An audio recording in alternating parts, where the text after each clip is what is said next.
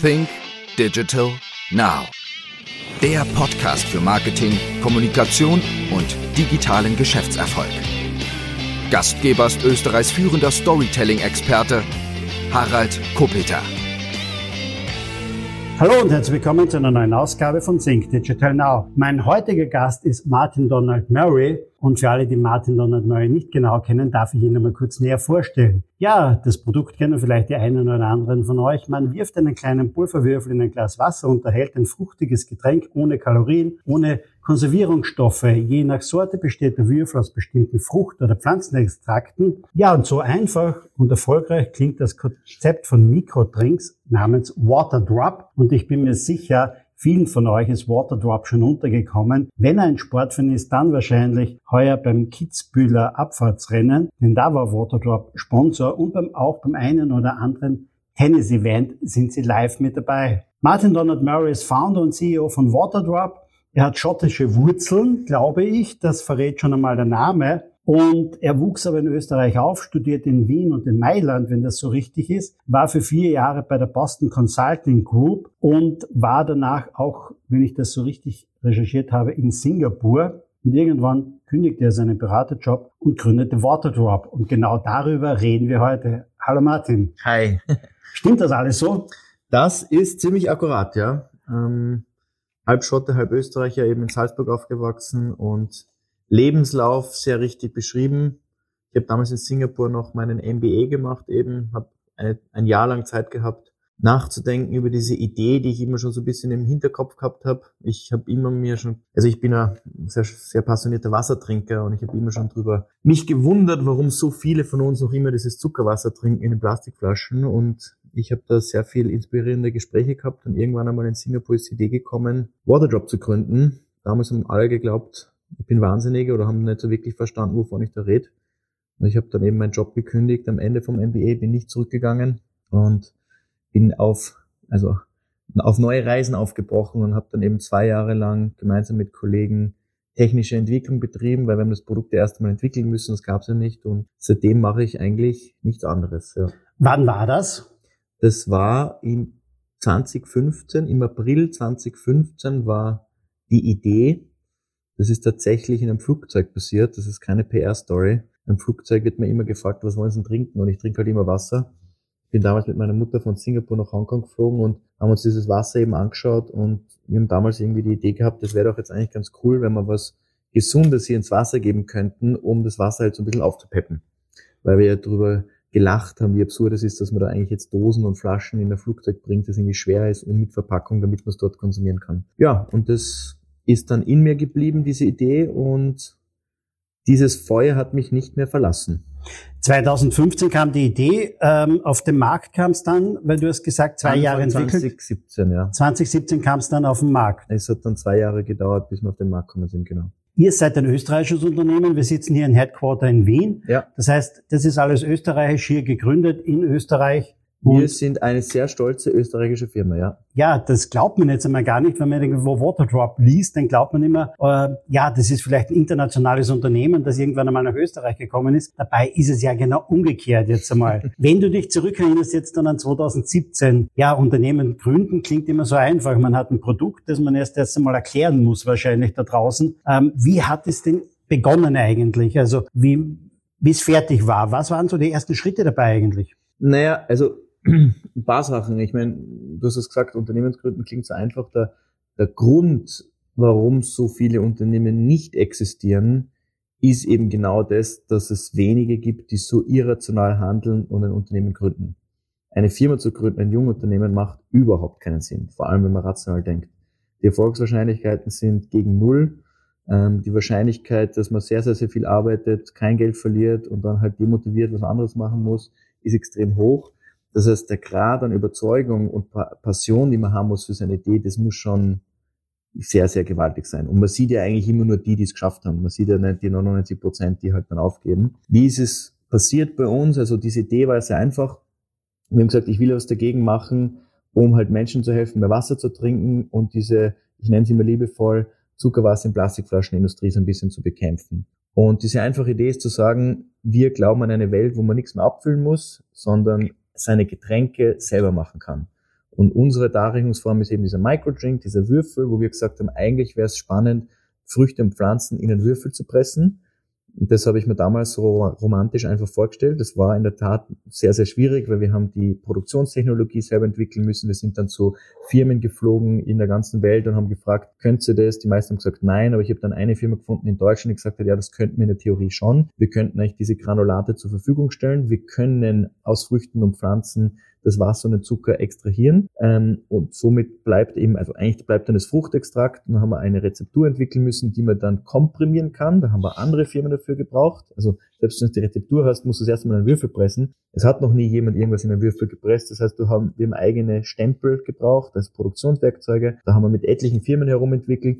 Und nach circa eineinhalb Jahren haben wir einen ersten Prototypen gehabt. Wir haben damals eigentlich kein Geld gehabt, also war eine sehr schwierige, aber lustige Zeit und sind dann eben Anfang 2017 in den Markt, weil wir haben ja eineinhalb Jahre lang entwickelt, bevor wir es überhaupt am Kunden geben haben. Normalerweise sagt man vor allem in der digitalen Welt, MVP, Minimal Viable Product, mach in der Website, mach in der App, test es und wenn es Traction kriegt, gut und wenn es keine Traction ist, you iterate. Wir haben genau das Gegenteil gemacht. Wir haben so eine iPad-Gründung. Wir haben irgendwas entwickelt und haben es dann eineinhalb Jahre auf den Markt gebracht und haben gehofft, dass es eine Nachfrage dafür gibt. Also das Gegenteil von Lean. Gott sei Dank haben wir recht gehabt, nur wir waren trotzdem sehr agil, weil wir haben gestartet ursprünglich mit der Hypothese, dass wir es Firmen verkaufen. Also in Q1 2017 sind wir rausgegangen, haben uns 20 Firmen gesucht in Wien, haben gesagt, Leute, schaut her, wir haben eine lässige Lösung, ähm, ihr wollt euren Mitarbeitern was Gutes tun, incentiviert sie doch mehr Wasser zu trinken, keine Zuckerwasser. Und hier ist ein tolles Produkt. Wir haben das auch gratis zur Verfügung gestellt. Wir haben das 20 Firmen damals gegeben und nach drei Monaten, glaube ich, hat eine Firma nachbestellt.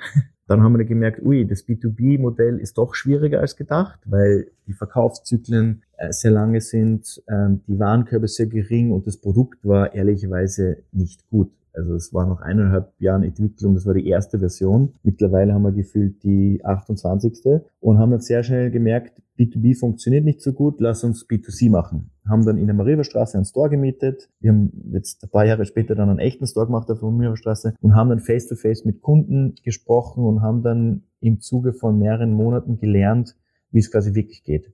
Also das Produkt verkosten lassen, die Kunden gefragt, was taugt dich, was taugt dich nicht. Und wir haben dann im Wesentlichen 2017 alles geändert. Die Verpackung, die Geschmack, die Rezeptur, das Marketing, das Branding, den Vertrieb, alles. Sind dann 2018 nach Deutschland gegangen, haben da auch einiges verfeinert, sind dann 2019 nach Frankreich, Rest Europa, dann 2020, 2021 haben wir ganz Europa ausgeweitet, sind dann in die USA gegangen. Mittlerweile haben wir auch Australien aufgemacht, Balkans, Osteuropa, Singapur und wachsen halt fröhlich vor uns hin, weil das Thema, das wir besetzen, ein sehr globales ist. Ja, alle wollen gesünder sein, alle sollten mehr Wasser trinken. Das beginnt ja bei Dreijährigen bis 120-Jährige. Das heißt, ein sehr großer Markt. Und die Großkonzerne haben mittlerweile auch gemerkt, dass Safteln in Flaschen abzufüllen einfach kein nachhaltiges Modell ist. Sehr schwierig online zu verkaufen, weil die Logistikkosten sehr hoch sind, sehr viel CO2 und die Plastikflaschen kann auch keiner mehr sehen mittlerweile. Und wir schlagen da genau in diese Kerbe rein, wenn wir sagen, schaut her, wir haben unterschiedliche Produktlinien, wir haben eben diese Microdrinks, die super Geschmack haben, ähm, kein Zucker, Vitamine, wir haben Elektrolyte mittlerweile, weil wir, wie du gesagt hast, sehr viel im Sport machen Tennis insbesondere. Wir haben Energieprodukte mit natürlichem Koffein und wir haben auch Warmwasserprodukte mit Micro-T. Das heißt sehr, sehr viele unterschiedliche Produkte, die alles ähm, ein Ziel haben, nämlich keine Plastikflaschen mehr und den Leuten helfen, mehr Wasser zu trinken. Also eigentlich sehr Wenn wir ganz kurz zurückgehen jetzt einmal, du hast gesagt, eineinhalb, zwei Jahre Entwicklung mitunter. Woher kam das Geld? Habt ihr das, habt ihr alle eure Ersparnisse aufgebraucht? Habt ihr Bekannte, Verwandte angepumpt für diese Entwicklungszeit? Woher kam das? Also ich habe die ersten zwei Jahre de facto gar nichts verdient. Also wir haben von der, es gibt in Österreich so ein Programm, ein Unternehmensgründungsprogramm von der AMS subventioniert. Das ist so quasi eine Mindesthilfe. Also ich habe nichts bekommen und wir haben Gott sei Dank durch unsere Passion größere Unternehmen davon überzeugt, uns Entwicklungsleistung de facto gratis zur Verfügung zu stellen. Das waren unterschiedliche Firmen, die haben an uns geglaubt und die haben quasi die Entwicklung getragen. Ich habe von der Uni und ehemalige Chefs haben ein bisschen ein Geld investiert, das waren so Angel-Investoren, ähm, war im Nachhinein wirklich wenig, aber es war genug für mich, den Job zu kündigen. Und wir haben eine große Firma dann in Deutschland gefunden, das kann sein die Firma Döhler, die gesagt hat, das finden sie super spannend und sie subventionieren unsere Entwicklung. Also wir haben kleinere Firmen gefunden, die das bezahlt haben und wir haben dann eine große Firma gefunden, Döhler, die die Entwicklung subventioniert hat und wir haben eigentlich keine Kosten gehabt. Wir haben Tag und Nacht gearbeitet, haben immer nur iteriert, haben Ideen gehabt und ich habe das schon mal gesagt in einem Interview, wenn man nur arbeitet, gibt man kein Geld aus. und so war das, ja. Also ich, ich hatte keine Ersparnisse. Ich habe sogar das Gegenteil, ich habe mich noch immer, also Schulden gehabt beim Arbeitgeber. Und es ist auch teilweise erfrischend. Wenn man kein Geld hat, muss man halt jeden Euro dreimal umdrehen und das haben wir halt dann auch gemacht, zwei Jahre lang. Wann war klar, dass es funktionieren wird? Oder was war eigentlich so im Umfeld jetzt einmal? Wenn, meistens ist es doch so, wenn man dem Umfeld erzählt, oh, ich habe da eine Idee und und und und das wird so und so aussehen, ähm, kommt ja vielfach, ja, glaubst wirklich, dass das funktioniert? Wieso machst du das? Du hattest doch einen super Job. Du warst doch bei der Boston Consulting Group. Ne? Da kannst du ja weltweit unterwegs sein. Ähm, wieso tust du dir das an, dich selbstständig zu machen, selbst etwas zu machen äh, mit dem ganzen Risiko? Könnte ja auch ein Flop werden. Was, was hat dein Umfeld so gesagt? Genau das. Das ist auch der Grund, warum es so wenige Unternehmer gibt. Also die Anzahl an ungefragten Feedbackgebern und Neinsagern, das kann man gar nicht messen. Also es ist ja immer das Gleiche. Jahrelang hört man, das funktioniert nicht, das ist ein Blödsinn, bis man erfolgreich ist und dann sagen alle, ich habe es immer schon gewusst. Das ist halt einfach so. Das muss man auch als Unternehmer gekonnt ausblenden. Ist ja schon eine gewisse Kunst, weil du musst als Unternehmer naiv sein. Du musst verträumt sein. Du musst von dir selber überzeugt sein, weil dir werden so viele Steine in den Weg gelegt. Du wirst so oft hören, dass es nicht funktioniert und es werden auch viele Dinge sehr, sehr, sehr oft nicht funktionieren. Wenn du dich nicht selber die ganze Zeit aufrappeln kannst und entgegen diesem Gegenwind trotzdem an deine Idee glaubst und das durchziehst, wirst du es halt einfach nicht schaffen. Und das muss man vor einer Gründung wissen. Also Applaus kriegt man nicht.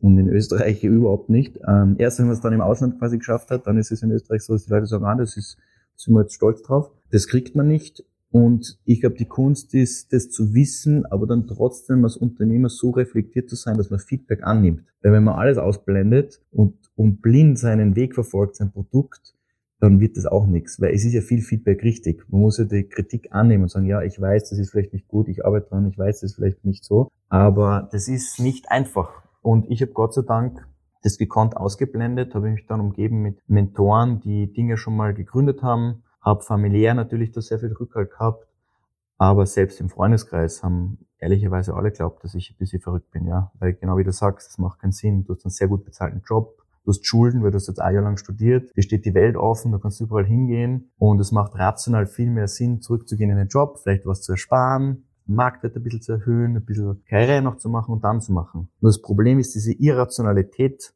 sich zuzutrauen, was zu gründen, die kann man nur nutzen oder die kann man leichter nutzen, wenn man ungebunden ist, wenn man halt frei ist im Kopf, wenn man beruflich eingespannt ist. Und die meisten beginnen ja dann auch so ein MBA Familie zu gründen, ich zum Beispiel auch neben der Gründung, oder auch eine Wohnung zu kaufen und dann hat man auf einmal eine Hypothek, dann wären die Opportunitätskosten halt viel höher. Und irgendwann ist man an einem Punkt in einem Leben, wo es einfach überhaupt nicht mehr geht, so wie ich zwei Jahre lang ohne jegliches Einkommen auszukommen. Und das Zeitfenster habe ich halt genutzt, aber einfach ist es nicht, ja. Das würde ich auch jedem raten, sich dessen bewusst zu sein, weil das klingt dann immer so romantisch und manche feiern dann so Unternehmer und finden das alles toll und so, was da geschaffen wird. Nur am Weg zum Erfolg wird einem nicht wirklich geholfen. Da ist man schon sehr alleine. Würdest du das genauso wieder machen jetzt einmal, wie du das damals gemacht hast? Oder gibt es ein paar Sachen drinnen, wo du sagst, okay, das würde ich zumindest vermeiden, das hat einmal richtig viel Geld gekostet auch? Ah, ich würde das, ich sage immer als Unternehmer, das, das Mindset kann man sich gar nicht leisten, zurückzuschauen und zu sagen, das will ich anders machen. Es gibt hundert Sachen, die man anders gemacht hätte. Das ist ja die, die Lernkurve, die man durchschreitet. Nur ich wäre auch jetzt in Zukunft, die nächsten zehn Jahre, werde ich hundert Dinge machen, die ich bereuen werde in zehn Jahren. Und das ist eigentlich jedes Mindset. Das muss man auch abschalten, weil das ist genau dieses Rationalisieren von etwas. Es gibt keinen Weg und es gibt auch keine Dinge, die man standardisiert so macht. Ähm, natürlich macht man viel Fehler. Hätte ich im Nachhinein gewisse Dinge anders gemacht? Absolut. Nur das Mindset ist, das werde ich in Zukunft auch machen. Ich glaube generelle Dinge, die ich, sage jetzt mal Gott sei Dank richtig gemacht habe. Ich habe von Anfang an einen super Partner gehabt. Ich habe zwei sensationelle Mitgründer da machen sehr viele Leute Fehler. Wir haben super Partner als Investoren gefunden. Da bereue ich überhaupt nichts. Wir haben natürlich das eine oder andere Mal zu viel ausgeben oder auch zu wenig ausgeben. Wir sind in die falschen Märkte gegangen, dann wieder in die richtigen. Aber da würde ich jetzt nicht pauschalieren und sagen, das Konkrete würde ich anders machen. Das ist, das ist nicht mein Mindset und das habe ich auch nicht gehabt. Gehen wir zurück einmal zum Produkt selbst. Jetzt ist es doch so, ich kaufe mir quasi ein Starter-Set, so nennt sich das, glaube ich, oder? Im Grunde genommen. Das heißt, ein, ein, eine Flasche aus Glas oder aus Metall und dazu die Tabs mitunter, äh, die, in welche Richtung ich das einfach mal probieren möchte. Und dann probiere ich das Ganze einfach mal aus und üblicherweise habe ich dann, wie man so schön sagen will, ein skalierbares Abo-Modell, oder? Ist das jetzt so vereinfacht mm. dargestellt, das Produkt? Also ähnlich. Ich meine, grundsätzlich unsere Produkte, wir haben drei Produktgruppen. Die erste Produktgruppe sind die Water Drops. Die gibt's in unterschiedlichen Geschmacksrichtungen und Funktionalitäten. Die verkaufen wir in 12er Packungen oder in 3 Packungen. Dann gibt's die Drinkware, nennen wir das auf Englisch, also Flaschen, Karaffen, Gläser. Und dann haben wir auch Wasserfiltrierungsprodukte. Das sind die drei Segmente. Und vertreiben tun wir die online auf unserer eigenen Website. Wir sind auch mittlerweile auf Amazon. Wir haben 36 eigene Läden und wir sind in 15.000 Point of Sale im Handel. Und auf diesen unterschiedlichen Distributionspunkten kann man unterschiedliche Produkte kaufen. Starter Set ist online eine Variante, ähm, weil natürlich viele gerne eine Flasche dazu kaufen und unterschiedliche Geschmacksrichtungen, dass sie sich quasi durchprobieren. Man kann aber auch in, in eigentlich de facto jeden Handel gehen und sich Einzelpackungen kaufen. Die Idee ist immer die gleiche. Die Idee ist, trinkt mehr Wasser, verzichtet auf Plastikflaschen, deswegen eine Bandbreite an Geschmäckern in Zwölferpackungen. Ich habe da zum Beispiel vor mir eben unsere Microlight-Linie, die ich sehr gern trinke. Ähm, Grapefruit-Geschmack, das kann man online als Einzelpackung kaufen. Und eben, du kannst eine Flasche dazu nehmen, Glas, Stahl, da machen wir eigentlich so ziemlich die besten der Welt, zumindest die Glasflaschen. Stahlflaschen nähern wir uns dem weil wir eben an eine Welt glauben, wo es diese abgefüllten Getränke nicht mehr gibt. Das heißt, um die Frage zu beantworten, man muss jetzt kein Starter-Set kaufen, man kann, das ist eine Option, aber man kann auch einzelne Packungen kaufen, man kann auch einzelne Flaschen kaufen und man kann auch einzelne Filtrierungsprodukte kaufen. Diese Lucy Smart Cap oder die Lucy Filter Carafe gibt es auch einzeln zu kaufen. Online wisst ihr natürlich, wer bestellt immer wieder oder wer hat es nur mal ausprobiert von den, von den Usern her klarerweise. Wie viele sind wirklich Stammkunden geworden, so dass sie regelmäßig bestellen von denen, die es irgendwann einmal ausprobiert haben? Sehr viele, also man kann ein paar Zahlen nennen. Also wir haben jetzt weit über zwei Millionen Online-Kunden nur direkt in unserem Shop. Das ist noch ohne die ganzen Marketplaces. Und jetzt so in Regionen wie Dach ist wahrscheinlich aktuell über 60 Prozent, 60, 65, teilweise 70 Prozent von Recurring Revenue, also von Bestandskunden. Das kann man immer variieren, weil man kann sehr aggressiv Neukunden einkaufen oder halt eben nicht. Und wie du richtig sagst, online ist ja der große Vorteil, dass man halt ganz genau weiß, wer hat gekauft, zum wievielten Mal, zum zweiten, zum dritten, zum vierten, zum zehnten Mal, was hat man gekauft, welche ähm, ähm, Patterns gibt's da, was ist relevant. Wir machen auch ganz viel mit Feedback, also wir fragen die Kunden dann, was hat der Taugt, was nicht, sammeln diesen Daten und verbessern uns. Wir haben über die Jahre extrem viele Produkte entwickelt auf Basis von Feedback unserer Kunden. Das ist das Schöne an D2C.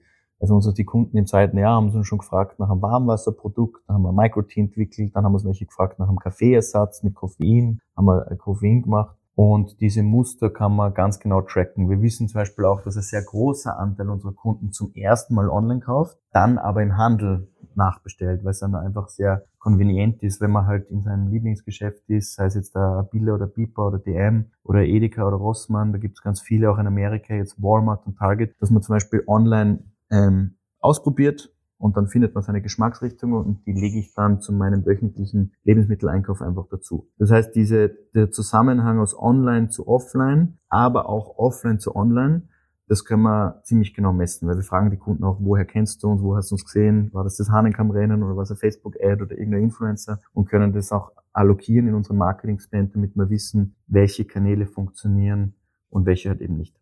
Ich habe nur Zahlen gefunden von 2021, da waren es irgendwie noch 500.000 Online-Kunden. Aktuell sagtest du zwei Millionen. Also ihr habt ein enormes Wachstum. Wenn ich das richtig gefunden habe, 2021 ist der Umsatz, glaube ich, genannt worden mit 80 Millionen Dollar. Ähm, wird jetzt ja vielleicht auch viermal so groß sein. Kommt das hin? Na, viermal so groß ist es nicht. viermal so groß ist es nicht, aber es sind ja 2,3 Millionen Online-Kunden, das kann ich schon sagen. Ja. Mhm. Mhm. Und mit einem guten Umsatz auch, nicht, nehme ich einmal an. Nicht? Also nicht unbedingt viermal so groß wie 2021, aber dreistelliger Millionenbereich sicher mal guter. In dem Bereich bewegen wir uns aktuell, ja. Ja. Was ist jetzt eigentlich wichtiger geworden mittlerweile schon? Ist es der Online-Bereich oder ist es der stationäre Handel? Oder äh, ist das, hält sich das die Waage oder wie kann man das jetzt einmal so so ausdrücken? Ne, es ist über die Zeit immer mehr der Handel. Also aktuell es ist der Online, absolut ist auf jeden Fall Online, weil wir ja mit unseren Handelspartnern dezidiert verstehen wollen, welches Produkt bieten wir an, um halt den Erfolg sicherzustellen. Wir haben ja für den Handel sind wir deswegen so tolle Partner, weil wir ja sehr wenig Platz brauchen. Wir brauchen ja viel wenig Platz als abgefüllte Getränke und bieten auch dem Handel eigentlich eine viel bessere Spanne. Nur wir müssen eine gewisse Markenbekanntheit in den jeweiligen Ländern haben, bevor wir zum Handel gehen. Weil das eine, was man nicht machen darf im Handel, ist halt nicht rausverkaufen. Das heißt, wir, wir bauen halt zuerst den Markt auf, verstehen die Kunden, adaptieren gewisse Dinge und dann suchen wir uns eben Partnerschaften raus, wo wir sagen, in dem Markt wollen wir sein und bieten dann eben genau die Geschmacksrichtungen an, die auch online gut funktionieren, weil das wissen wir dann. Und da gibt es durchaus Unterschiede äh, unter den Märkten. Wir sind ja in Europa, jetzt sind 17 Märkten, jetzt plus USA, jetzt plus Singapur, jetzt plus Australien. Da gibt es schon viele Ähnlichkeiten, aber gibt es auch Unterschiede. Und deswegen gehen wir immer zuerst online rein und dann bauen wir den den stationalen, den stationären Handel aus. Wie weit kann das Ganze denn mitunter gehen? Wir haben natürlich in Österreich den großen Vorteil, wir brauchen einfach den Wasserhahn aufdrehen und können bei uns das Wasser aus der, aus der Wasserleitung jetzt einmal nehmen und trinken auch. Das geht ja nicht in allen Ländern der Welt jetzt. Aber der große Vorteil ist natürlich schon, wenn ich das Wasser einfach aus der Wasserleitung nehmen kann und nicht extra jetzt Wasser kaufen muss, vielleicht wie in anderen Ländern, weil es stark geklort ist oder so. Wo, wo siehst du da natürliche Grenzen mitunter? Also die Grenze kommt sehr lange nicht. Also der Markt ist so riesig und selbst mit einem dreistelligen Millionenbetrag ist man da immer noch die Kommastelle von dem Markt. Ähm, was spannend ist zu sehen, ist, dass es, wie du sagst, sehr viele Länder in Europa gibt, die Top-Leitungswasser haben. Die Länder, die keines haben, die will ich also nicht nennen, weil es gibt viele, die dann trotzdem glauben, dass es gut ist, die haben meistens eine sehr stark ausgeprägte Wasserfiltrierungskultur. Das heißt jetzt diese Filterkaraffen oder auch stationale Filtrierungsgeräte, wo man dann meistens sein Wasser filtert, dann hat es eben quasi nichts mehr drinnen oft, Minerale, und dann braucht man erst recht irgendeinen Geschmack oder Minerale. Das heißt, du hast auch in Märkten, vor allem in westlichen Märkten, wo das Leitungswasser nicht gut ist, genauso ein Vorteil, weil da ist die Kultur, ich habe im, im Kühlschrank eine Filterkaraffe oder ich habe es eben stationär und gebe mir dann eben wieder Zusätze, Geschmäcker, ähm, Vitamine oder Mineralstoffe hinzu. Das heißt, da gibt's überhaupt keine Wachstumsgrenze. Es gibt schon auf der, Land, auf der Welt Länder, wo das Leitungswasser auch so kontaminiert ist, wo man es wirklich überhaupt nicht trinken kann, selbst wenn man es aufbereitet. Da gibt's ein paar, wo man wahrscheinlich nicht so leicht reingehen kann. Aber ansonsten sind wir noch immer am ganz am Anfang von der Erschließung unseres Marktpotenzials. Das heißt, es wird in den nächsten Jahren ähm, auf jeden Fall noch einige Länder mehr geben und natürlich diese Länder, die es schon gibt, intensiver, oder? Absolut. Also wir, es gibt noch so viele Länder, die wir expandieren können. Nur selbst in den Ländern, wo wir jetzt schon sind, sind wir noch auf der Oberfläche. Selbst in Österreich. Ähm, da gibt es noch so viel Wachstumspotenzial. Was das Spannende ist an unserem Markt, jeder muss halt trinken. Und es ist ein Riesenmarkt, abgefüllte Getränke. Und der ändert sich halt jetzt langsam. No. War es damals auch die richtige Zeit? Jetzt einmal das Thema Nachhaltigkeit ist ja ein großes, klarerweise auch. Ne? Du sagst, abgefüllte Getränke ist ein Riesenmarkt. Wir haben ja demnächst auch Dosenpfand jetzt also mitunter. Das heißt, es ist ja natürlich für den Lebensmitteleinzelhandel noch einmal aufwendiger jetzt, nicht? also von der Logistik her, weil sie auch Dosen ja mitunter zurücknehmen müssen. Nicht? In manchen Ländern gibt es ja schon, Deutschland oder so. Nicht? Also das spielt natürlich euch auch in die Hände, oder? Absolut. Ich meine, es ist ja immer, man braucht immer unternehmerisch eine Alternative. Ich glaube, viele Kunden sagen ja noch immer, ich würde ja gern, ich komme nicht aus, weil es jetzt sehr convenient ist und vieles ist ja nicht so offensichtlich. Zum Beispiel, ich glaube, die Kunden verstehen ja, dass die Plastikflaschen keinen Sinn machen. Und vieles von, was an dem Marketing passiert, so und so viel Prozent wird rezykliert, ist ja teilweise auch nicht wirklich richtig. Was man nicht sieht, ist die unheimlichen Logistikkosten, die man eigentlich braucht, die auch CO2 ausstoßen, um diese ganzen Sachen durch Europa um die Welt zu chauffieren. Es wird ja Wasser von, ich sage jetzt keine Länder, von A nach B transportiert,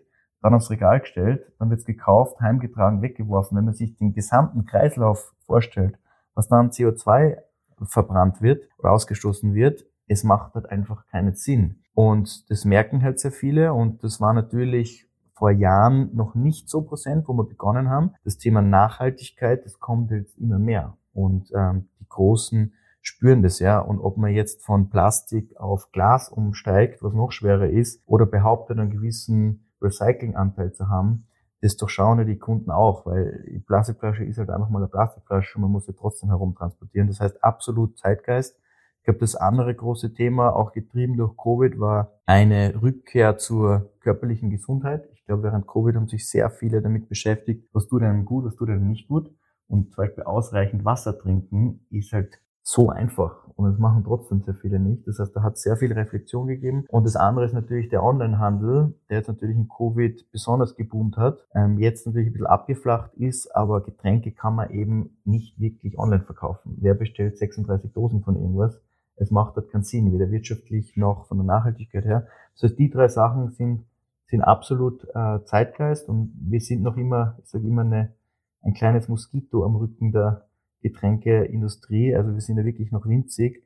Aber durch solche kleinen Firmen wie uns kann man Konsumenten dazu zwingen, halt einfach umzudenken. Und das ist schön zu sehen, dass das auch klappt. Also wenn du sagst, ihr seid noch winzig, ihr habt einen dreistelligen Millionenumsatz mitunter ja, ähm, und ihr werdet mit Sicherheit auch beobachtet von den großen Konzernen auch, oder? Also wie oft rufen die an und sagen, wir würden da gern mit dabei sein? Diese Anrufe wird es wahrscheinlich geben oder in irgendeiner Form Kontakte auch, oder?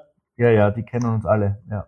Denke ich mir auch einmal. Ja. Ja, es ist ja, ich, die meinen es ja auch nicht böse, jeder macht jetzt sein Geschäft, aber man hat halt als Getränkeabfüller halt mittlerweile ähm, nicht mehr so ein leichtes Spiel, ja, weil egal wie man es etikettiert oder benennt, es ist halt ein abgeführtes Saftel, meistens mit Zucker und irgendeinem Aroma drinnen.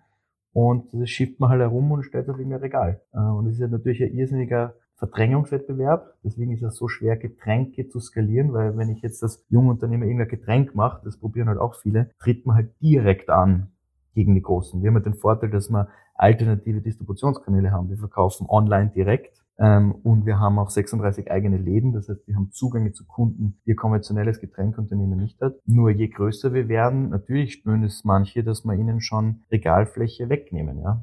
Ähm, die großen Brands, die sind so riesig, deswegen die, die machen alle Milliarden äh, mit gebrandeten Produkten und sie besitzen auch die Wertschöpfungskette, jetzt auch wieder ohne Name zu nennen, aber die größten Getränkekonzerne der Welt, die haben ja etliche Marken. Das ist ja nicht nur ein Produkt, die haben die hunderte Marken.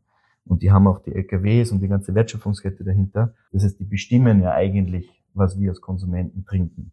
Weil Verfügbarkeit erzeugt Konsum. Und es ist ein spannender Markt, ja. Und da gibt es einige Makrotrends, die sich jetzt gerade verändern. Es gibt auch in den USA ganz viele Produkte, die in diese Richtung gehen, viel mehr als noch in Europa. Also die Kategorie Hydration, die ist etablierter. Und da gibt es einige, die auch wirkliche Erfolge damit haben und so den Markt noch einmal attraktiver machen, weil ich finde, wir haben natürlich kein Produkt ist perfekt, aber wir haben schon sehr, sehr viele Dinge, die dazu führen könnten, dass wir noch viel größer werden.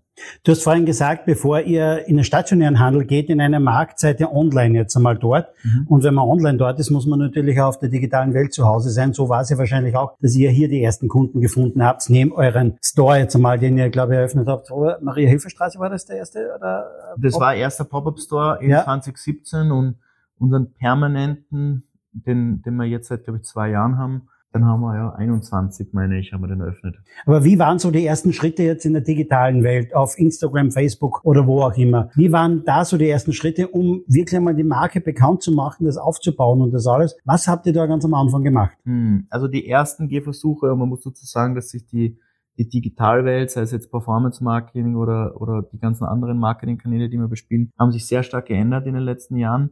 Begonnen haben wir eigentlich ganz platt mit Facebook-Ads damals, hm, haben uns sehr viel gelernt, weil eines der Learnings war, wenn man unsere Produkte kennt oder anschaut, ist, man versteht halt nicht, was das ist, wenn man jetzt die Verpackung so herzeigt. Und da haben wir halt Ads gemacht, dann haben wir halt fotografiert in unserem kleinen Büro und haben halt Werbungen ausgespielt. Und das ist ja, muss ich glaube ich von den Zuhörern niemandem erklären, wie Performance Marketing funktioniert, wenn man nicht mehr Werbung und man gibt Budget drauf und man sieht, kommt es an, kommt es nicht an. Die, die ankommen, gibt man mehr Budget. Die, die nicht ankommen, dreht man es ab. Also man lässt verschiedene Kites steigen und haben dann zum Beispiel gelernt, dass wir gut beraten werden, wenn wir neben unser Produkt eine Flasche geben oder ein Glas. Warum? Weil man sieht dann visuell, ah, das ist irgendwas zum Trinken. Ansonsten könnte das alles Mögliche sein. Weiß ja nicht, dass das was zum Trinken ist, vor allem wenn man das Produkt nicht kennt und sind dann draufgekommen, hm, das könnte eigentlich spannend sein, dass wir Flaschen auch machen oder Gläser. Dann haben wir gemerkt, ui, es wäre eigentlich spannend, wenn wir mit unseren Kunden direkt sprechen. Da haben wir zwei Teams mittlerweile ähm, ähm, gegründet. Das sind relativ große Teams bei uns. Das eine ist Community Love, heißt das, andere ist Customer Success, ähm, die nichts anderes machen, als eigentlich unsere Communities bauen und zuhören, was die Kunden eigentlich wollen. Und wenn man dann die Kunden fragt, was taugt dir, was taugt dir nicht, lernt man sehr viel. Also man lernt, was man machen kann in Ads, was man nicht machen kann. Wir haben im Online-Marketing sehr, sehr viel ausprobiert. Nur die ersten zwei Jahre waren, würde ich sagen, ausschließlich Facebook-Ads. Jetzt im Nachhinein lustig zu sehen, was damals die Akquisitionskosten waren. Die waren, glaube ich, bei 8, 9 Euro. Mittlerweile sind ja die CPMs, ich glaube, drei, vier, fünf Mal so hoch in den meisten Märkten. Das heißt, es ist viel, viel teurer geworden, neue Kunden einzukaufen. Wir haben dann parallel auch begonnen, ähm, unsere Instagram-Kanäle aufzubauen, haben sehr viel Content gemacht. Wir haben auch parallel begonnen, Influencer-Marketing zu machen. Das haben wir von Anfang an gemacht. Das haben wir mittlerweile ähm, sehr ausgebaut. Und wir haben wahrscheinlich die ersten drei Jahre ausschließlich digitales Marketing betrieben. Wir haben nicht so viel Google gemacht, also wir sind ja inhärent ein Push-Produkt, kein Pull-Produkt. Wer googelt nach ich bin durstig oder Wasser mit Geschmack oder Microdrink, das googelt jetzt erstmal niemand. Mittlerweile schon, weil die Marke so groß ist und wir viele Produkte haben. Aber es war, um die Frage konkret zu beantworten, Facebook-Ads mit sehr, sehr viel unterschiedlichem Content, ähm, Stills, bewegt und sind dann einfach über die Jahre differenzierter geworden. Ja. Mittlerweile sind wir auf allen digitalen Plattformen unterwegs und die Budgets haben sich halt ein bisschen verändert. Aber Was ist jetzt die wichtigste Plattform? Instagram oder TikTok oder, oder wo, wo, wohin geht's? Es hat für eure Produkte. Meta hat schon sehr nachlassen, muss man sagen. War vor, vor fünf Jahren eine richtige Dominanz. Also TikTok hat sehr, sehr viel von dem übernommen. Also nicht auf TikTok zu sein, das geht fast nicht mehr. Influencer ist nach wie vor sehr wichtig, aber wir sind auch auf, auf, auf Influencer auf Instagram oder Influencer TikTok? Beides. Beides. Ähm, aber als Akquisitionskanal ähm, sind die sehr groß geworden. Und wir haben YouTube, wir haben auch Snapchat, das ist relativ klein noch und haben eigentlich auf fast jeder Plattform, die es gibt, irgendwas. Ja. Wir sind auch auf Twitch und, und Pinterest und eigentlich überall. Und wenn man größer wird als Marke, kann man sich ja gar nicht leisten, nicht dort zu sein. Aber die Bedeutung, wenn ich sagen würde, vor fünf Jahren war Facebook 99 Prozent, ist es jetzt vielleicht 40 Prozent sowas. Jetzt habt ihr heuer Kitzbühel gesponsert. Mhm. Wie kam es zu dieser Idee beziehungsweise zu der Entscheidung, eines der größten Skirennen, ähm, das bedeutendste Skirennen eigentlich, das es gibt, zu sponsern? Das war eigentlich eine lustige Geschichte. Wir haben uns dann schon vor zwei Jahren überlegt, wie können wir neue Zielgruppen anstellen, wie können wir die Marke eigentlich abseits der digitalen Kanäle belebt machen, weil digitale Kanäle sind genial, nur ab einer bestimmten Größe, da kann man es drüber reden, das ist 50 Millionen, 100 Millionen, 200 Millionen, muss man sich halt einfach ein bisschen mehr differenzieren oder halt andere Kanäle ausprobieren. Und Sport war uns immer klar, könnte super spannend sein für uns, weil das Thema sehr authentisch ist. Und als Österreicher war es nahegelegt, dass wir uns den Skisport anschauen. Und wir haben damals, das war damals das Covid-Jahr, Hannekam-Rennen, haben wir die WWP kennengelernt, waren von Anfang an extrem begeistert, was die auch für eine Passion haben, wie die dieses Rennen organisieren. Ich meine, das ist absolut sensationell, jeder mal dort, weil was die da aus dem Hannekam-Rennen gemacht haben, ist, ist Ultra. Sicherlich eines der spannendsten Events der Welt. Und das war relativ kurzfristig vom Hanekam. Ich glaube, wir, wir haben die kennengelernt, ich sage jetzt irgendwas, ich glaube im Oktober sowas. Und haben dann gemerkt, obwohl wir gewusst haben, dass keine Zuschauer sind, weil es irgendwie Lockdown, dass wir da dabei sein wollen. Und das hat uns einfach beim, ja, beim, mit sehr viel Herzblut ergriffen, dieses Thema. Und haben wir gesagt, ja, lass uns da einsteigen als Partner, als, als österreichisches Unternehmen. Es gibt ja kaum ein größeres österreichisches Event. Haben wir uns gedacht, naja, lass uns die Marke in die Welt hinaustragen und haben dann eben einen größeres Sponsoring dort abgeschlossen und haben das extrem spannend gefunden. Erstens natürlich wieder sehr viel gelernt, wie Sponsoring funktioniert. Skifahren ist extrem genialer Sport, nur man muss halt genau wissen, wie man damit umgeht. Im Vergleich zu Tennis zum Beispiel, wo man vier Stunden lang das Logo sieht, ist es sehr schwierig, das Logo zu platzieren, weil halt die Skifahrer, wenn sie da mit 140 kmh äh, bei der Plane vorbeifahren, muss man halt überlegen, okay, welche Farbe verwendet man, wie groß ist das Logo. Da war es eigentlich recht lustig, darüber nachzudenken, wie man das macht. Also es ist durch einen persönlichen Kontakt entstanden zur WWP, das sind die Organisatoren dahinter und wir waren von Anfang an extrem begeistert und jetzt haben wir es einmal gesehen ohne Zuschauer und jetzt im, im Jänner mit Zuschauer und es ist einfach ein geniales Event, muss man einfach sagen. Aber da gibt es ja einen großen österreichischen Getränkehersteller auch, ne? Das ein Energy-Bereich, der sponsert ja dort auch, oder? Also, ja, ja, das sind. War das jetzt extra Ansporn oder sagt, okay, da passen zwei auch gut hin? Na, Ansporn was was keiner. Ich meine, man muss ehrlicherweise sagen, wir sind wahrscheinlich im Abstand kleinsten dort. Also es sind eigentlich nur sehr große Brands. Man hat natürlich einen gewissen Stolz, das österreichische Unternehmen so ein, so ein Event zu, zu, zu sponsern. Nur Ansporn hat das jetzt in die Richtung keinen konkreten, ja. Es gibt eine zweite Sportart, wo ihr aktiv seid oder sehr groß aktiv seid, das ist Tennis. Mhm. Und Anfang des Jahres habe ich ja auch gelesen, dass ähm, Djokovic Novak Djokovic bei euch äh, mitunter sogar eingestiegen ist, auch als Investor. Aber die Gespräche davor waren eigentlich andere. Wie war die, hm, wie war das genau? Weil ihr wolltet ihn ja, glaube ich, als, als Testimonial oder so etwas. Habe ich das richtig gelesen oder wie ist das entstanden? Naja, wir sind durch Sanikam-Rennen in die Sportwelt eingestiegen. Ja, und in der Sportwelt lernt man sehr schnell sehr viel, weil es ja doch eine relativ kleine Industrie ist und haben uns dann überlegt, welche Sportarten passen zu uns und sind ja dann sehr schnell auf Tennis auch gekommen, weil Tennis aufgelegt, sagt man in Österreich ist. Ja, es ist heiß, die Athleten schwitzen, sie trinken extrem viel Wasser. Es ist auch sehr prominent zu sehen, dass sie Wasser trinken und man hat den großen Vorteil, dass man stundenlang eine stabile Kameraeinstellung hat und das Logo sieht im Unterschied zum Skifahren zum Beispiel. Und haben dann ähm, verschiedene Tennisturniere uns angeschaut, haben dann eben eines auch gesponsert in, in Mallorca, das war unser erstes Turnier. Das war richtig spannend, wir haben so Bänke gemacht, wo man unser Logo sieht, Waterdrop, und wir haben eine Wasserausgabestation, haben allen Athleten unsere Flaschen gegeben und haben somit auf einen Schlag die Plastikflaschen eliminiert. Weil alle reden über Nachhaltigkeit, nur wenn man Tennis schaut, sieht man noch immer alle, da ihre zehn Plastikflaschen rumstehen haben. So ist es gekommen, dann haben wir Glück gehabt, weil der Rafael Nadal hat sich auf unsere Bank gesetzt, weil er trainiert hat für Wimbledon. Und da haben wir ein Foto davon, das ist ziemlich viral gegangen. Und dann haben wir halt sehr viel Aufmerksamkeit bekommen in der Tenniswelt. Dann haben uns die ganzen Turnierdirektoren angerufen und gesagt, könnt ihr bitte auch zu uns kommen und eure Bänke, auf, eure Bänke aufstellen und die Plastikflaschen weg, weil die kann ich nicht mehr sehen. Nur ich habe eben keine Alternative. Was soll denn ein Tennisturnier machen? Sie müssen halt Wasser zur Verfügung stellen. Und dann haben wir alle möglichen Anrufe gekriegt. Wir haben dann innerhalb von, glaube ich, drei Monaten mit allen sehr bekannten Tennisspielern gesprochen. Kann man sich vorstellen, wer das alle war. Und dann haben wir eines Tages einen Anruf gekriegt, eben vom, vom Novak oder von seinem, von seinem Team. Wie gesagt, der Jan Novak, jeder, der ihn kennt, er ist ja wirklich extrem authentisch und es gibt kaum eine Person, ich, ich habe zumindest noch nie jemanden kennengelernt, der so extrem auf Gesundheit und Ernährung schaut wie er. Und er hat gesagt, wolltest du mal reden mit mir, weil ich habe ein paar Ideen für Produkte. Und wir haben ihn dann kennengelernt, wir sind dann noch, ähm, wo war das, in Marbella, haben ihn getroffen, im Dezember, meine ich, wo hat er, hat er trainiert. Und es war ursprünglich gescheduled für eine halbe Stunde, einfach den Novak kennenlernen, er wollte mit uns reden und seine Ideen irgendwie besprechen. Und aus einer halben Stunde sind irgendwie vier Stunden worden, haben über Gott und die Welt und über Gesundheit und Nachhaltigkeit und er war dann so begeistert, hat gesagt, hey, äh, kann ich bei euch investieren? Ähm, sagt ja.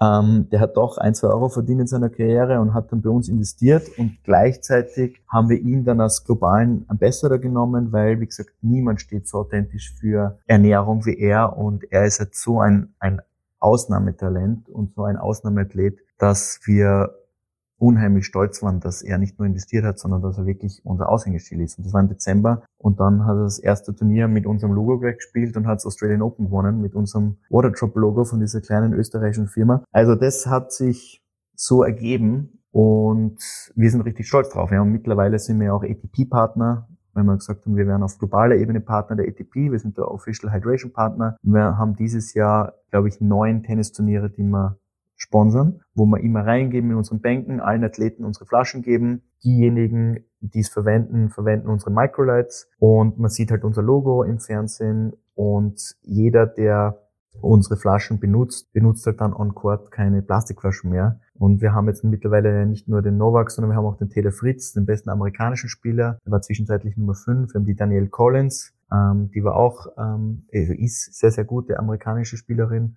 Und das ist jetzt alles im letzten Jahr passiert, ja. Also wer weiß, was jetzt in den nächsten Jahren passiert. Nur Tennis, um es kurz zu machen, passt sehr gut zu uns. Und wir freuen uns schon sehr darauf, dass der Novak sein 23. Grand Slam gewinnt, weil dann ist er, dann ist er der Goat sozusagen. Da freuen sich viele darauf mitunter. Gibt es jetzt noch eine Sportart, die quasi auf der Liste schon fix oben steht? Oder gibt es Sportarten, die ihr mal beobachtet jetzt so, wo ihr sagt, okay, das könnte auch interessant noch werden für uns? Ja, es gibt so viele. Ich meine, wir haben ja jedes Problem, wir müssen uns ja zwingen, uns zu fokussieren und mal eine Sache gescheit zu machen. Was wir halt als Resonanz bekommen, und wir kriegen ja, kannst du dir vorstellen, jede Woche irgendwelche Angebote, ist, dass die Athleten unser Thema so authentisch finden.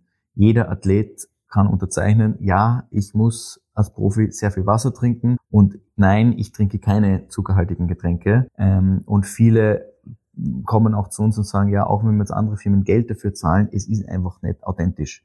Ähm, und das passt dann einfach sehr gut zu uns. Jeder der Athleten sagt, dass er die Plastikflaschen nicht mehr mag. Das kann auch kein Mensch mehr sehen. Das heißt, wir haben eigentlich ein riesen Glück, dass die Athleten halt wirklich authentisch zu uns passen. Was man natürlich schon sagen muss, es gibt Sportarten, die teurer sind als andere. Also wenn ich mir jetzt anschaue, die Preise von, ich sage jetzt mal irgendwas NBA in den USA, das ist halt schon noch eine ganz andere Liga wie jetzt Skifahren bei uns. Ähm, das heißt, man muss schon als Marke sehr genau wissen, wann traut man sich welche Bühne zu. Wir machen jetzt aktuell Tennis, und Skifahren, haben aber sicherlich fünf, sechs, sieben Sportarten im Kopf, wo wir glauben, dass Wasser trinken und Nachhaltigkeit auch gut passen würden. Nur jetzt schauen wir erst einmal, dass wir eine Sportart einigermaßen ordentlich machen. Ich sehe es nur beim Formel-1-Rennen, da gehen beispielsweise die Fahrer mit einer Trinkflasche rum mitunter auch. Ja, Golf wäre vielleicht ähnlich äh, gedacht jetzt nicht. Und wie du gesagt hast, NBA nicht. Und das wären wahrscheinlich schon gut einige Sportarten noch passen, klarerweise. Es gibt so viele, ja. Es gibt im Leichtathletikbereich, es gibt Dinge wie, wie Paddle, die immer spannender werden, es gibt Surfen, das irgendwie spannend ist, es gibt Beachvolleyball, es gibt es gibt so viele, ja, Golf, es gibt unheimlich viel. Und ähm, wir glauben halt immer mit unserem Thema, dass man sehr authentisch eben wo sein können. Es gibt ja Marken, die müssen sich ja halt quasi mit viel Geld einkaufen und man sieht ja das, da hängt halt dann irgendwo ein Logo, wo man sich denkt, warum hängt denn das da dort? Und wir haben halt eine Plattform, wo nicht nur die Organisatoren das spannend finden, weil wir Mehrwert liefern, dass wir die Plastikflaschen wegkriegen. Und das ist ja bei jedem großen Event immer Wahnsinn, wenn man sich dann anschaut, wenn die Zuschauer gehen, was da an Müll rumliegt. Und die Athleten finden es auch spannend. Mittlerweile ist es ja sehr wichtig, dass man auch auf Social Media authentisch ist. Dass sie sagen, ja, finde ich cooles Thema, weil Wasser trinken kann ich unterschreiben und keine Plastikflaschen kann ich auch unterschreiben. Und unsere Drops sind auch mega. Also wir haben da relativ leichtes Spiel. Der K-Wert ist natürlich, dass Sponsern halt sehr teuer ist. Ja. Da muss man aufpassen, dass man sich nicht übernimmt, weil man kann sich dann auch zu Tode sponsern. Wichtig ist ja auch, dass man das immer zur Relation seiner Unternehmensgröße macht. Du hast gesagt, es gibt ca. 2,3 Millionen Online-Kunden. Wenn wir uns in einem Jahr wieder treffen, wie wird die Zahl dann sein? Hoffentlich mehr. Was schätzt du oder wohin gehen die Planungen und Überlegungen? Also wir können weltweit, es spricht nichts dagegen, dass wir 10, 20 Millionen Online-Kunden haben. Nicht in einem Jahr, aber über die nächsten Jahre in einem Jahr. Wir werden jetzt fröhlich so vor uns hin wachsen. Wir werden aber auch andere Plattformen eben erschließen. Wir sind jetzt Multi-Channel, also wir, wir werden etliche neue Stores aufmachen. Wir, wir bauen sehr viele Handelsbeziehungen gerade aus und, und wir gehen auch mittlerweile auch auf andere Plattformen, so wie Amazon oder Walmart oder so, weil wir halt mittlerweile Größe haben, wo Kunden uns dort suchen und wir halt einfach dort sein müssen, weil wir halt die Kunden nicht enttäuschen wollen. Aber konkret, wir werden weiterhin stark wachsen, aber genaue Zahl habe ich jetzt nicht im Kopf, ehrlich Aber es ist mitunter wahrscheinlich oft mehr als verdoppeln, sondern verdreifachen, vervierfachen in einem Jahr kann gut sein, oder? Mm, na, das schafft man nicht mehr so leicht. Also online sich zu vervierfachen in einem Jahr, das ist in der Größe nicht so einfach. Also es wäre einfach, aber würde halt sehr, sehr Geld kosten. Aber ich sage jetzt mal, wenn man, keine Ahnung was, 50 Prozent oder 100 Prozent wächst, ist das schon, ist es schon sensationell. Lieber Martin, herzlichen Dank für den Einblick jetzt einmal in die Welt von Waterdrop. Da waren ganz spannende Sachen mit dabei. Äh, ganz, ganz interessant auch, wie man so ein Unternehmen jetzt einmal aufbaut und gründet auch. Äh, vielleicht zum Abschluss von Podcast noch ein paar Fragen zu deiner persönlichen digitalen Welt jetzt. Ähm, du hast gesagt, du arbeitest sehr, sehr viel, aber ihr seid online unterwegs. Ihr verkauft auch in, in stationären Shops. Bei dir persönlich ist es eher, findet man dich eher beim Online-Shoppen oder auch hier in Wien in der Kärntner Straße oder in der Marie-Hilfer Straße? ich würde sagen, unter der Woche online und am Wochenende mit den Kids offline. Wenn du vielleicht ein kleines Wehwehchen spürst, bist du da der, der Dr. Google konsolidiert am Computer oder gehst du wirklich zum Hausarzt auch? Weder noch, peinlicherweise wahrscheinlich. Ich, ich hoffe halt immer, dass es besser wird. Also da muss es schon ein großes Wehwehchen sein, dass ich zum Arzt gehe. Und jeder, der der Kinder hat, weiß, dass man nichts googeln sollte. Also Dr. Google konsultiere ich nicht. Ähm, da kriegt man nur Angst. Und wenn, dann hole ich mal eine fundierte ärztliche Meinung. Nur Gott sei Dank habe ich noch nie wirklich was gehabt. Also Ihr macht drei, äh, dreistellige Millionen Umsätze. Also die E-Commerce-Branche schaut mitunter auch auf euch, die Sportwelt genauso, weil ihr Sponsor seid. Stell dir vor, jetzt landen heute am Abend hier in Wien zwei Privatmaschinen. Aus der einen steigt aus Jeff Bezos, aus der anderen Cristiano Ronaldo. Beide wollen mit dir, dem Waterdrop CEO, zum Abendessen gehen. Wen würdest du zusagen? Jeff Bezos. Warum? Weil es wenige Leute gibt, die so wie er aus de facto einem kleinen Raum raus ein globales Unternehmen geschaffen haben und als Unternehmer weiß ich, wie unglaublich komplex und schwierig das ist und Ich würde mir gerne anhören, wie er von de facto alleine auf Hunderttausende Mitarbeiter hochskaliert hat. Das Unternehmer, was er mich antreibt, ist ja ein nachhaltiges Unternehmen zu bauen. Irgendwann geht es ja nicht mehr so um die Idee und die Skalierbarkeit, sondern was ist die Organisation, was ist die Kultur, wie baut man ein globales Unternehmen, weil irgendwann müssen wir überall und wie geht man damit um, dass man in Polen, in Australien und in Singapur Leute hat. Und ich glaube, da könnte sehr viele lustige Sachen erzählen. Cristiano, Cristiano Ronaldo finde ich natürlich auch spannend, weil auch wieder, wieder Novak eigentlich, die sind auch befreundet, extrem authentischer Sportler ist, ein Spitzenathlet, wie es nur wenige gibt. Nur inhaltlich interessieren wird mich mehr, was, was der Jeff Bezos so zu erzählen hat, wie man eben, also was er gelernt hat in seiner Reise, so ein Unternehmen so groß zu machen. Lieber Martin, herzlichen Dank für die Zeit, herzlichen Dank für die spannenden Antworten auch. War ganz, ganz spannend mit dabei. Danke für deine Zeit. Das, liebe Zuhörer, war eine weitere Ausgabe von Sync Digital Now. Wir hören uns demnächst wieder, mit Sicherheit auch wieder mit einem sehr, sehr spannenden Interviewgast. Bis dann!